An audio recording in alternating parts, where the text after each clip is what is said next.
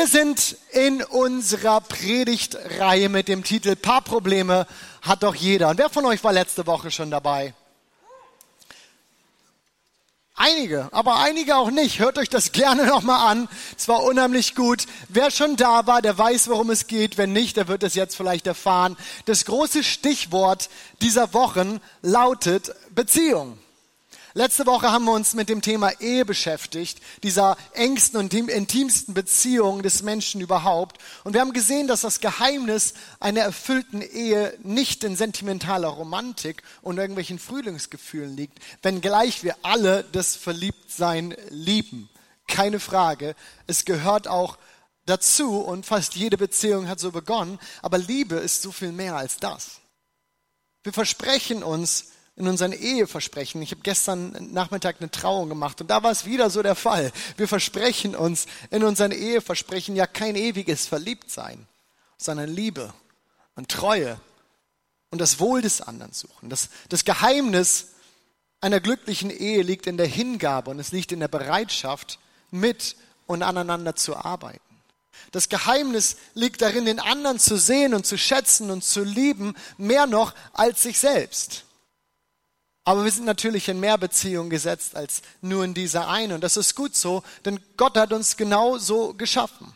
Jeder von uns ist auf andere angewiesen und uns muss bewusst sein, dass dieser andere, diese Menschen um uns herum, uns zu guten Stücken zu dem machen, der wir sind. Wir haben letzte Woche über genau diesen Punkt gesprochen.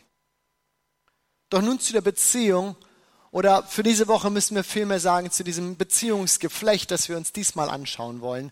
Wir haben das schon angekündigt, letzte Woche schon gesagt. Heute sprechen wir über Familie. Sag mal Familie.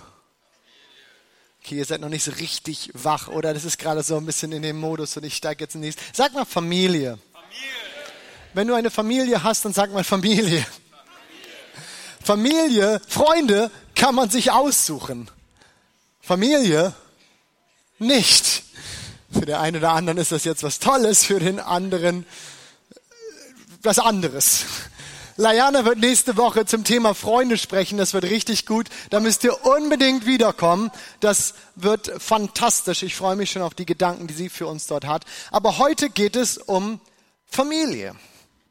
Ich bin letzte Woche in meinen Stammcafé gefahren, um Predigt zu schreiben. Ich mache das ganz gerne, in ein Café zu fahren und mich dort hinzusetzen und hoffe dann zum Predigtschreiben zu kommen. Nee, also ich komme dort mehr zum Predigtschreiben manchmal als woanders. Das funktioniert ja auch alles über Gewohnheiten, aber ich bin dort hingefahren und habe mir überlegt, so welche Punkte willst du setzen? Was sind so die Gedanken? Gott, was ist das, was du, was du platzieren möchtest? Und ich komme rein in diesen Laden. Das allererste, was passiert, ist, dass ich mit den Mitarbeitern dort, in dem Morgen waren zwei Mitarbeiter gerade ähm, dort, die Schicht hatten, und ich bin mit denen ins Gespräch gekommen. Und obwohl ich ich weiß nicht, ob ihr das kennt. Manchmal hat man ja so einen engen Zeitplan und man weiß, ich habe jetzt drei Stunden, um dies zu tun und dann kommt irgendwas, was da so irgendwie zwischengrätscht. Auf jeden Fall habe ich mich wiedergefunden, für eine Dreiviertelstunde mit diesen beiden Mitarbeitern über Gott und die Welt zu sprechen und über Familie und über Eltern. Und mir ist nochmal wieder bewusst geworden, dass, dass nur weil ich mit jemandem verwandt bin, nur weil wir Familie sind, nichts in Beziehung einfach ist oder einfach sein muss. Ist irgendjemand von euch das schon mal aufgefallen? Paarprobleme hat doch jeder, das ist für die Ehe wahr, das haben wir letzte Woche gesehen, aber gilt genauso für Familie. Ja, ich finde es in dieser Konstellation manchmal sogar besonders herausfordernd, denn schließlich habe ich mir die nicht ausgesucht. Und es gibt auch keinen wirklichen Weg raus. Ich meine, ja, klar, natürlich kann ich den Kontakt abbrechen. Aber seien wir ehrlich, deine Mutter bleibt deine Mutter. Natürlich kann ich mich zurückziehen, aber dein Bruder bleibt dein Bruder. Wenn du deine Familie liebst und wenn du ein richtig tolles Verhältnis, eine super gute Beziehung zu deinen, zu deinen Eltern, zu deinen Geschwistern, zu deinen Kids oder wem auch immer hast, dann ist es ein riesiges Geschenk und sei dankbar dafür. Aber die Wahrheit ist, dass das lange nicht für uns alle gilt. Dieses Privileg, das genießt leider, leider nicht jeder. Und dennoch sind wir alle in diese Beziehung gestellt. Und deshalb lohnt es sich, diese Woche unser Augenmerk mal auf diese Konstellation von Beziehung zu setzen innerhalb unserer Predigtreihe und uns die Familie mal genauer anzuschauen. Und ich habe das für diese Woche mal so gemacht, dass ich uns drei Statements mitgebracht habe, die uns so ein wenig durch diese Predigt leiten. Und ich platz mal mit dem ersten einfach frei heraus und hoffe, dass wenn, dass es uns dann im positivsten Sinne auf die Füße tritt. Also seid ihr mit mir? Trauen wir uns gemeinsam? Einige. Okay, die anderen müssen da so durch. Wer seine Eltern nicht ehrt, der spielt mit seinem Segen. Ich könnte das auch ein bisschen spitzer noch formulieren. Wer seine Eltern nicht ehrt, der verspielt seinen Segen. Ich habe überlegt, mit welchem Punkt gehe ich in diese Predigt? Welchen Punkt setze ich als erstes? Und ziemlich schnell wurde in der Vorbereitung deutlich, dass die, dass die Bibel eine Beziehung im Kontext von Familie besonders highlightet. Kinder sind im Familienkontext sicherlich die hilfsbedürftigsten. Sie brauchen am meisten Schutz und in der Regel gilt ihnen auch die meiste Aufmerksamkeit. Unser Augenmerk ist schnell auf Kindern und ich finde es auch wichtig, das ist richtig so. Und trotzdem sind es die Eltern, die die, die Bibel hervorhebt. Ist euch das schon mal aufgefallen? Im zweiten Buch Mose, im zweiten Buch Mose gibt Gott Mose zehn Gebote, die unsere Haltung zu Gott und zu unseren Mitmenschen regeln sollen. Diese Gebote sind ab dort, ab diesem Zeitpunkt und auch bis heute sowas wie der moralische Kompass für uns Menschen. Und als Paulus im Neuen Testament den Ephesern in Bezug auf die Familie Anweisung gibt, zitiert er aus genau diesem, diesen Geboten. Er schreibt, ihr sollt Vater und Mutter ehren. Das ist das erste der Gebote, an das eine Zusage Gottes geknüpft ist. Wenn du deinen Vater und deine Mutter ehrst, wird es dir gut gehen und du wirst ein langes Leben haben das erste Gebot mit einer Zusage. Wenn das mal nicht eine Wertung ist, ich meine, wir haben hier diese zehn Gebote und die sind alle toll und richtig, alle total wichtig. Und jetzt heißt es, das ist das erste Gebot mit einer Zusage. Und ich könnte noch weitermachen. Zehn Gebote von Haltung zu Gott, so im ersten Gebot, bis hin zu Umgang mit unserem Nachbarn. Da ist ja so, ein, da, da ist ja so eine Linie, so eine Laufrichtung drin. Die ersten Gebote handeln darum, wie wir uns, wie wir uns Gott gegenüber verhalten. Nur den einen Gott und keine Bilder machen und sowas. Bis hin zu den ganzen Geboten, wo es um, um Mitmenschen, um dieses Miteinander geht.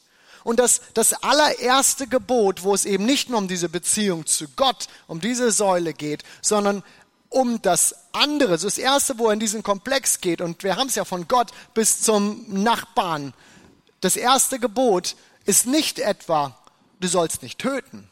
Das hätte ich ja genommen. Das hätte ich ja irgendwie am wichtigsten gefunden. Ich meine, so wegen Existenz und sowas und, und, und, und Artenerhalt und sowas.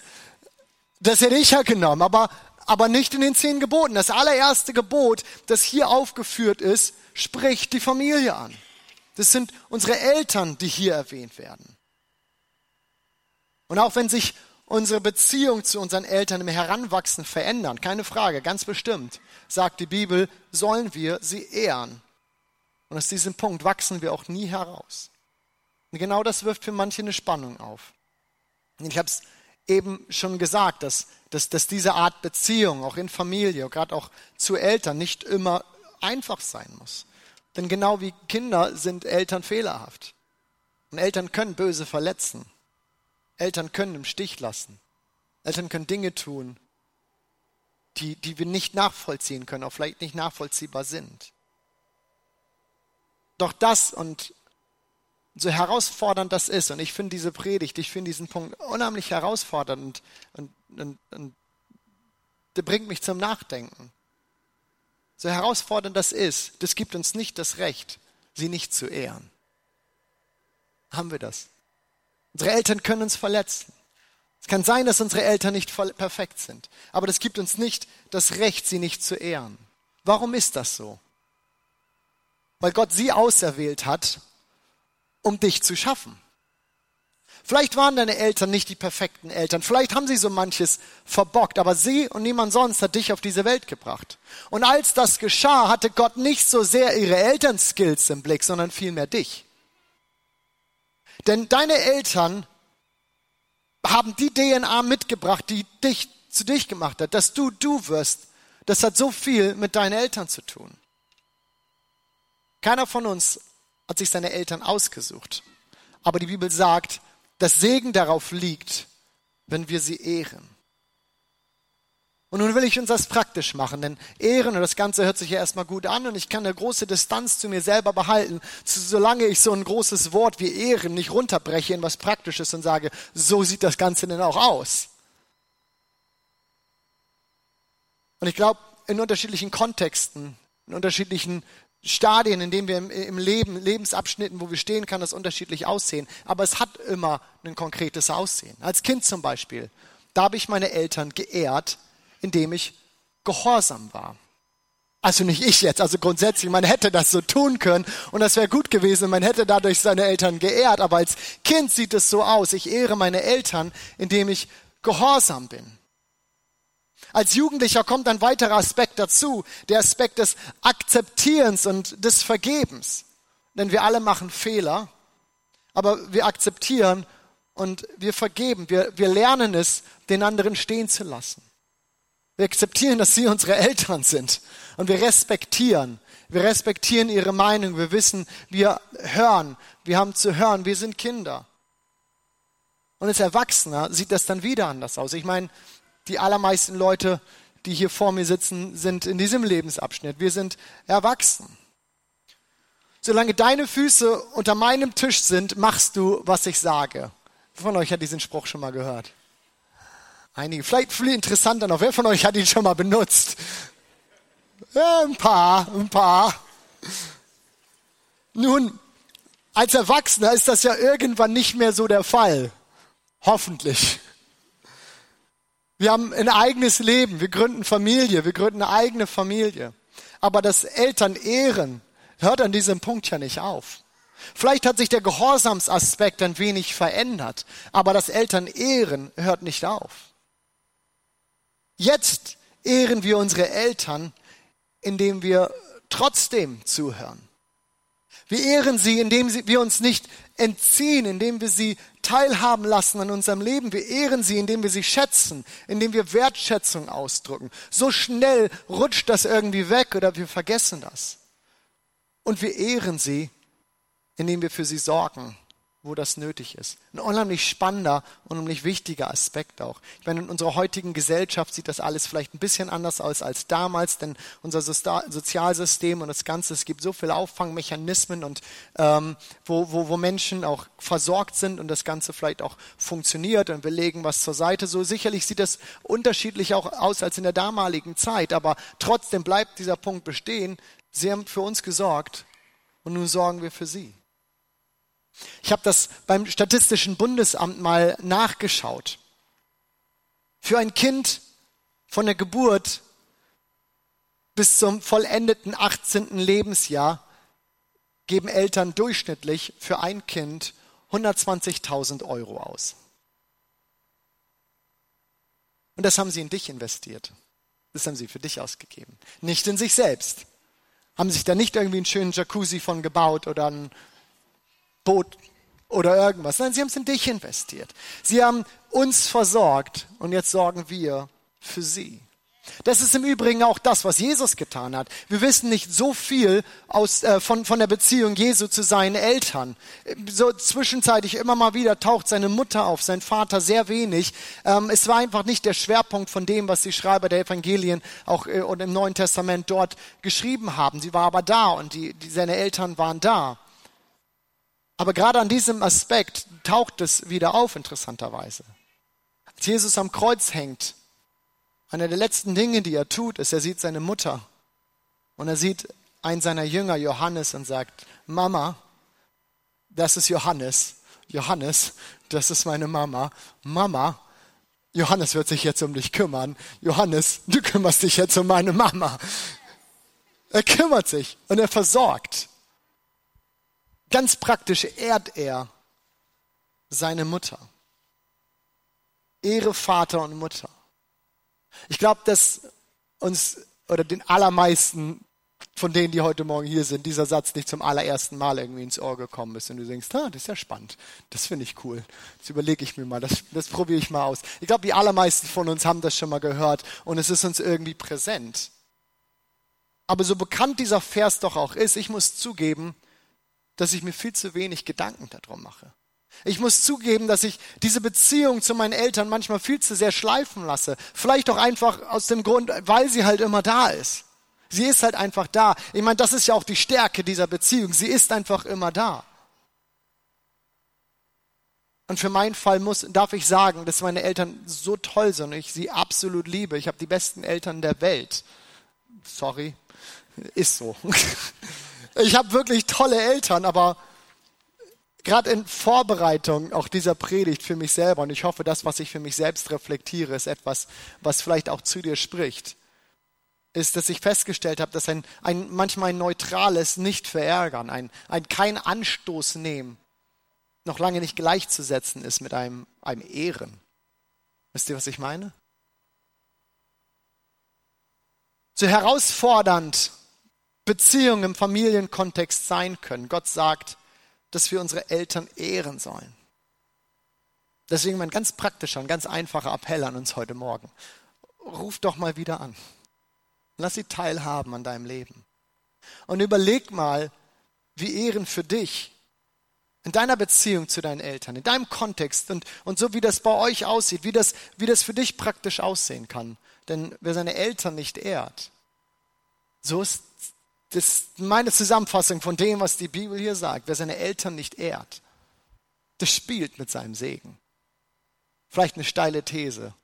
Und ich glaube, dass die Bibel nichts anderes sagt als das. Ich habe uns gesagt, dass ich drei Statements mitbringe, drei so Nuggets aus dem Familienkontext, die uns vielleicht äh, über die Woche mit begleiten können. Und das ist nicht alles, dass es direkt aufeinander aufbaut, sondern drei einzelne Statements. Und wenn du was zu schreiben dabei hast, schreib dir das gerne mit auf, tipp dir das ins Handy, schick es deinem Nachbarn und er sagt ihm, er soll dir später nochmal wieder schicken. Oder wie auch immer, weil ich glaube, dass Gott über diesen Punkt von Familie zu uns sprechen möchte. Mein zweites Statement, Statement für uns ist dieses. Die Glaubwürdigkeit deines Zeugnisses zeigt sich in deiner Familie. Was meine ich damit? Ich habe anfangs ja gesagt, dass wir uns Familie nicht aussuchen können und dass wir aus diesen Beziehungen auch nicht einfach aussteigen können. Umso deutlicher zeigt sich aber dort, gerade in diesen Beziehungen, die Frucht unserer Liebe. Genau dort zeigt sich die Auswirkung unserer Geduld. Ja, wie stark dein Charakter ist, das weiß am allerbesten deine Familie. Wer von uns kann sagen, dass seine Familie schon mal Seiten von dir gesehen hat, die du lieber nicht gezeigt hättest? Komm, seid ehrlich. Ist doch so, oder? Mein Arm ist ganz weit oben. Aber genau hier zeigt sich, wie stark mein Charakter wirklich ist. Jesus sagt, dass das wichtigste Gebot ist, und er greift wieder zurück auf, auf die zehn Gebote und fasst sie hier zusammen. Er sagt, liebe Gott mit ganzem Herzen, mit ganzer Seele, mit deinem ganzen Verstand und dieses Gebot ist ihm gleiche. Liebe deinen Nächsten wie dich selbst. Liebe deinen Nächsten wie dich selbst. Und dieses Gebot, ich, ich will behaupten, es beginnt genau hier, in deiner Familie, im Umgang mit deiner Schwester, im Umgang mit deiner Mutter, im Umgang mit deinen Kids. Uns fallen bei diesem, bei diesem Gebot manchmal so schnell Leute ein, die irgendwie unbequem sind. Menschen, die uns vielleicht nicht so wohlgesonnen äh, sind und die wir lieben sollen, wo die Bibel sagt, auch die sollen wir lieben und das ist auch richtig. Und das Gleichnis Jesu vom barmherzigen Samariter führt uns auch auf genau diese Spur, dass er sagt, auch dieser ist dein Nächster. Das ist absolut richtig. Könnt ihr gerne nochmal nachlesen in Lukas 10. Doch die Wahrheit ist doch, dass wir uns manchmal diesen Leuten gegenüber viel besser benehmen können. Ich kann Menschen, die mir ein bisschen entfernter sind, viel einfacher den, den, den, den, den reifen, den guten Michi geben. Ich verliere nicht so leicht die Beherrschung. Ich weiß mich zu benehmen, möchte ich behaupten. Aber gerade diese Woche haben meine Kids es wieder mehrfach geschafft, dass ich lauter geworden bin, als ich es eigentlich wollte. Und sie haben mir die Grenzen meiner Geduld aufgezeigt. Sie haben mir gezeigt, wo ich wirklich stehe. In Familie sind wir am authentischsten.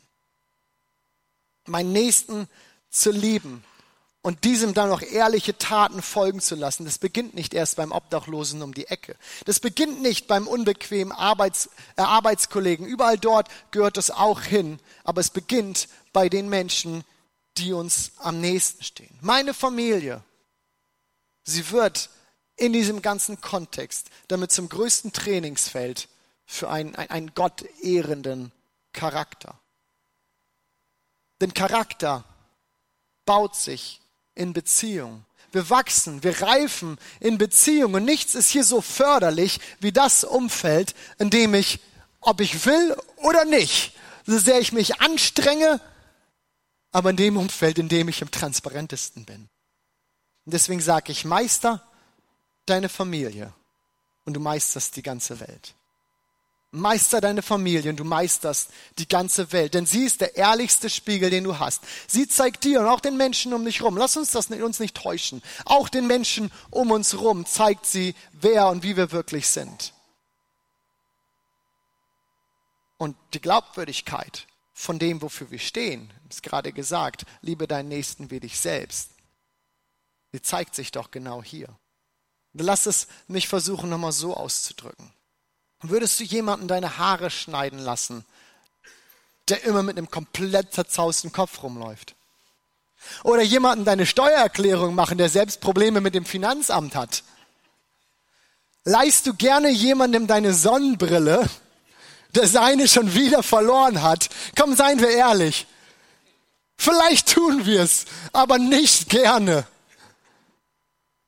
Warum also sollte uns jemand unser Zeugnis abgehen, unseren Nächsten zu lieben, wenn unser Umgang mit unserer Familie etwas anderes erzählt? Warum? Die Glaubwürdigkeit unseres Zeugnisses zeigt sich in unserer Familie.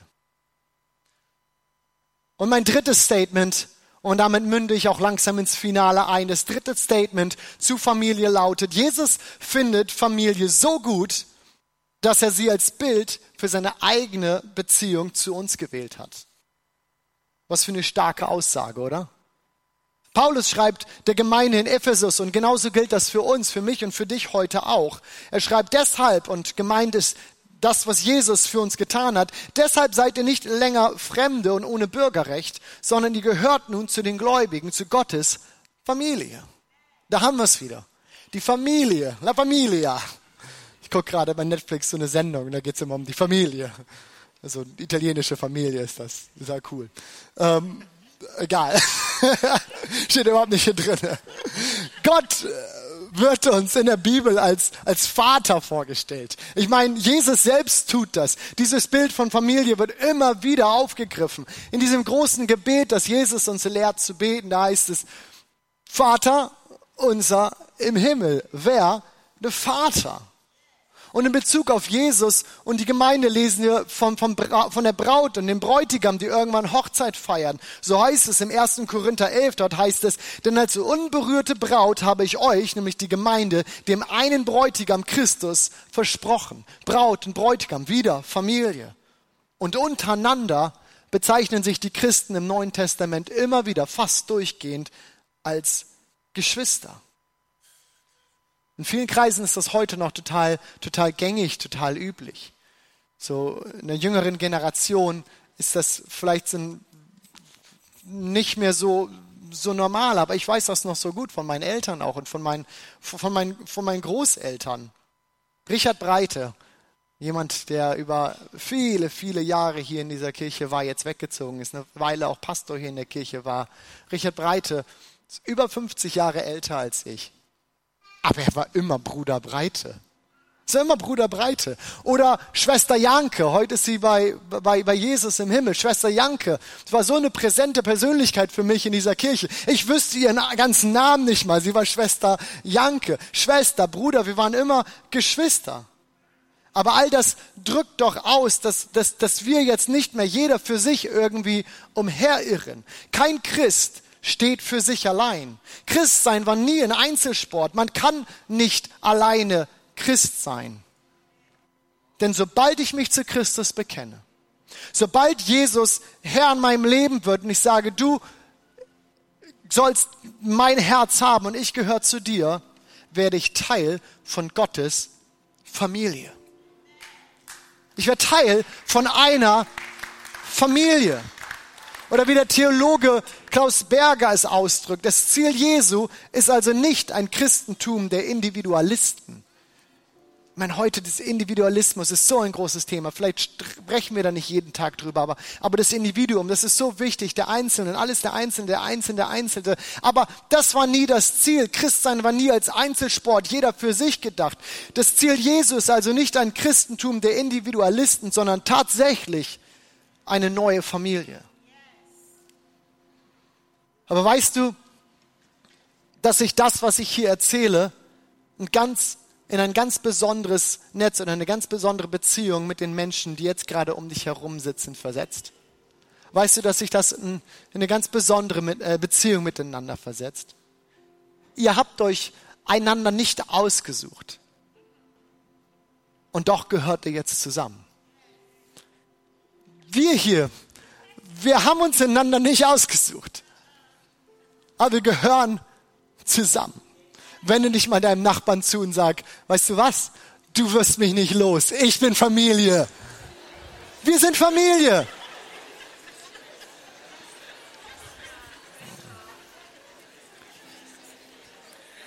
Und ihr Lieben, um den, um den Bogen zu meinem letzten Punkt nochmal zu spannen. Wieder, und ich finde das unheimlich spannend, ich liebe die Bibel, ich liebe das. Wieder ist unser Zeugnis der Umgang miteinander. Pastor Alex, unser Campuspastor in Bremerhaven, hat vor ein paar Wochen über, über Gottes Familie und über die Familie gepredigt. Hört euch das gerne nochmal an, aber er, er, er nutzte diesen Punkt auch immer wieder. Über diesen bunten Mix an Menschen, in den ich hereingestellt bin, den, in den Gott, den Gott in mein Leben gestellt hat. Über die Gemeinde sagt Jesus, an eurer Liebe zueinander wird jeder erkennen, dass ihr meine Jünger seid. Ich, ich, ich liebe das. Ich, ich finde das, ich das so genial. Nicht nur in Familie, in sich. Und er sagt, liebe deinen Nächsten wie dich selbst und wir erkennen die Person, die mir am nächsten ist, wenn ich es nicht schaffe, dort zu lieben, wo denn sonst sondern auch in Gemeinde. Wir sind als Familie zusammengestellt und wir sind berufen dazu, den Nächsten zu lieben, zu lieben, zu lieben. Denn in unserer Liebe zueinander wird die Welt erkennen, dass wir seine Jünger sind. Familie mag das spannungsreichste Feld für Beziehung sein, weil wir einander so gut kennen. Weil wir die Schwächen, weil wir die Fehler des anderen so gut kennen. Und weil Familie bleibt, auch wenn ich am liebsten gehen würde. Aber ich glaube, dass genau darin auch ihre Stärke liegt. Genau darin liegt die Stärke. Und ich glaube, dass Jesus die Familie aus diesem Grund gewählt hat als ein Bild für seine Beziehung zu seiner Gemeinde, weil sie zu Hause ist, weil sie Identität gibt. Keine Fremden mehr. Nicht mehr ohne Bürgerrecht, so hat es unser Text am Anfang das ausgedrückt, sondern von nun an Gottes Familie. Doch umso mehr gilt diese Aufforderung in uns, unseren Nächsten zu lieben wie uns selbst, an diesen Beziehungen zu arbeiten. Und Familie sowie Gemeinde wird, und das zu erkennen als dieses Trainingsfeld für unseren Charakter, als Trainingsfeld, als etwas, in was wir hineingestellt sind, um anderen zu dienen, um selbst daran zu wachsen. Denn wenn wir es hier nicht schaffen zu lieben, ihr Lieben, wenn wir es in unserer Familie nicht schaffen zu lieben, wenn wir es in Gemeinde nicht schaffen zu lieben, wo denn sonst? Wo denn dann? Komm, stehen wir miteinander auf. Ich habe für uns heute nicht so diesen einen Punkt, auf das ich, das, äh, auf das ich hinzuführe und mit dem ich uns nach Hause schicken möchte, sondern mehrere Gedanken, drei Aspekte, drei Punkte zum Thema Familie, die ich glaube, wichtig sind und uns diese Bedeutung von Familie nochmal deutlich machen können.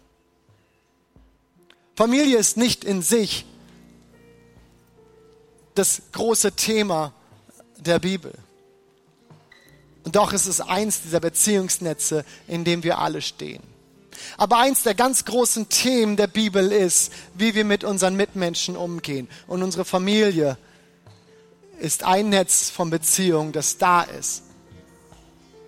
Und ich glaube, dass es das, das, das intensivste Netz ist, an dem sich zeigt, wie reif wie stark unser Charakter wirklich ist, wie sehr wir wirklich gelernt haben, den Nächsten zu lieben, wie sehr wir es wirklich geschafft haben, uns manchmal selbst zurückzustellen und zu sagen, okay, ich verstehe.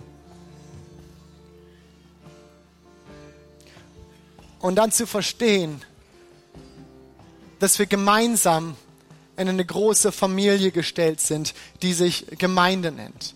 Nicht, weil dort all die Strukturen und alles so, äh, so funktioniert und jeder jeden kennt und, und das Ganze. Nein, ich glaube nicht. Gemeinde ist anders. Gemeinde kann es total unterschiedlich sein. Wenn wir lesen in der Apostelgeschichte, dass 3000 Menschen an einem Tag der Gemeinde, der ersten Gemeinde da hinzugefügt wurden, dann war das nicht so ein kleiner Kuschelclub und jeder kannte jede und wir singen irgendwie Kumbaya. Bestimmt nicht. Das war ein riesengroßes Chaos.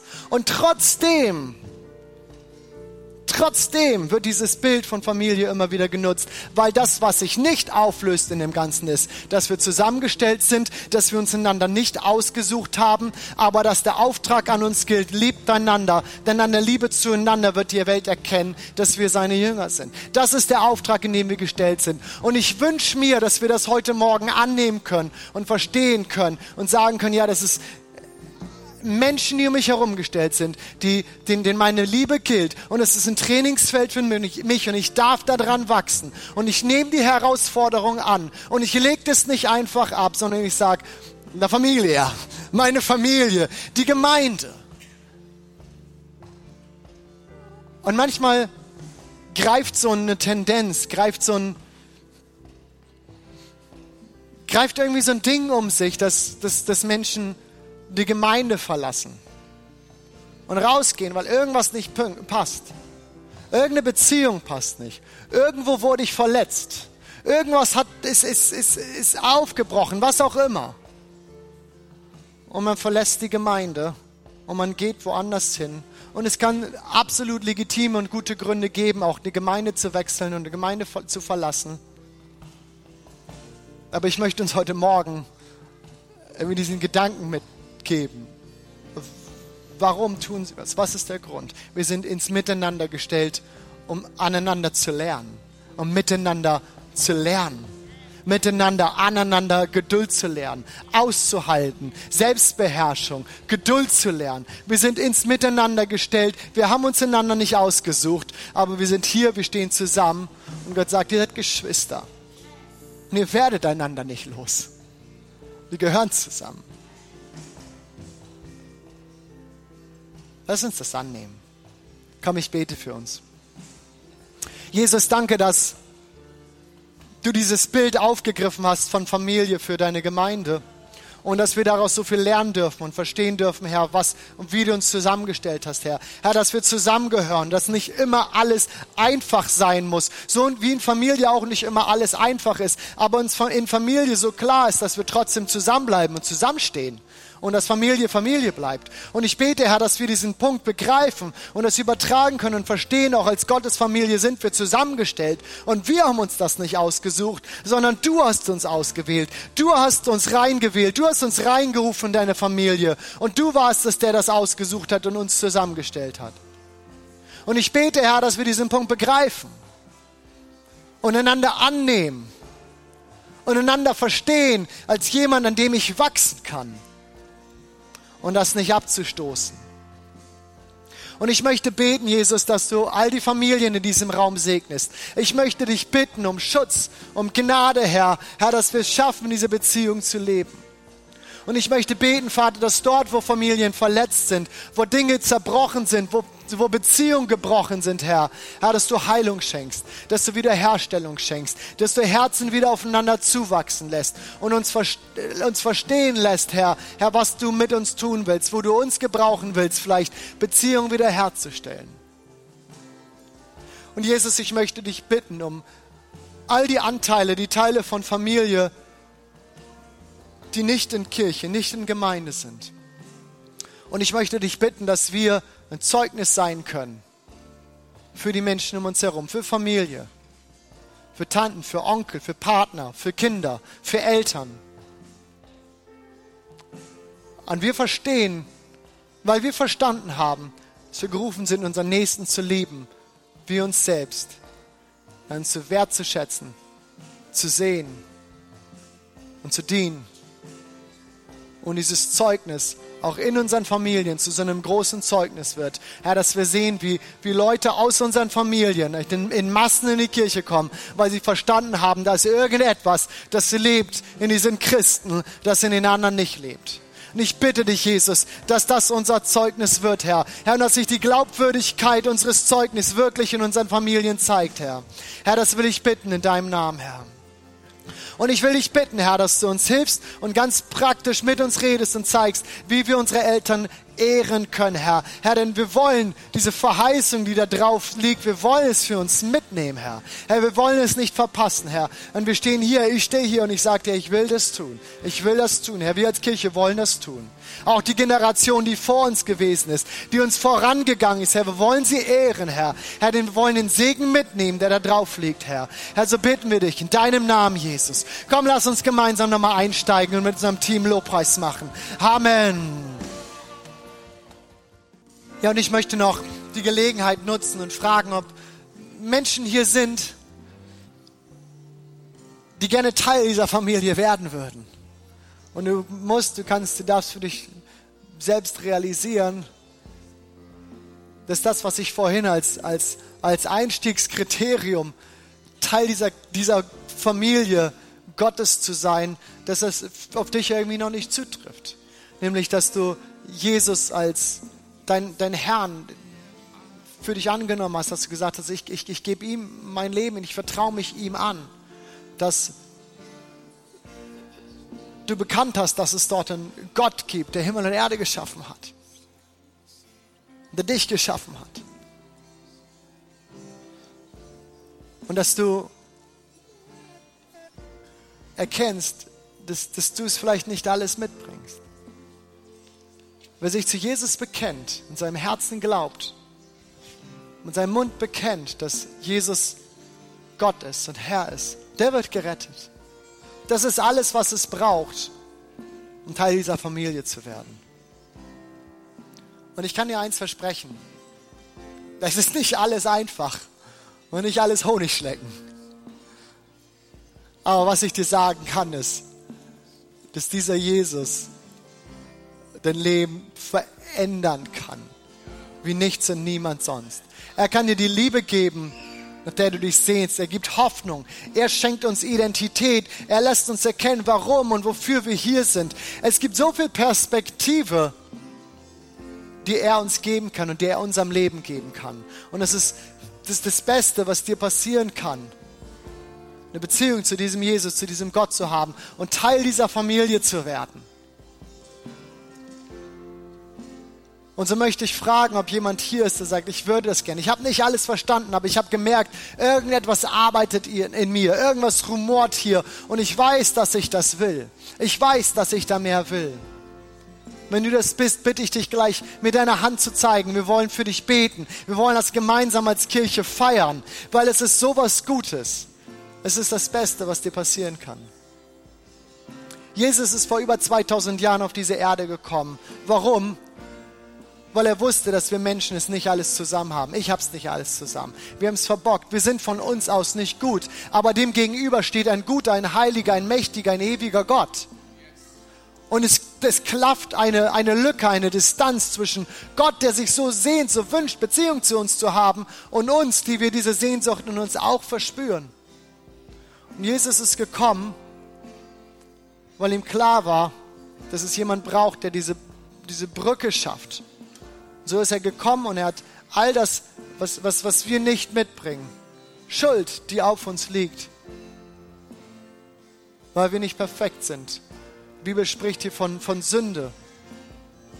Man hat gesagt, ich nehme diese Sünde auf mich. Und er ist ans Kreuz gegangen, das ist das, was wir glauben. Und hat über seinen Tod am Kreuz all unsere Schuld und Sünde auf sich genommen. Und in der Auferstehung neues Leben möglich gemacht für jeden Einzelnen, der ihn annimmt als Herrn. Und wenn du das möchtest, wenn du das annimmst, dieses Geschenk Jesu, das hier heute Morgen in diesem Raum steht und was jeder für sich annehmen kann, dann zeig mir doch jetzt deine Hand.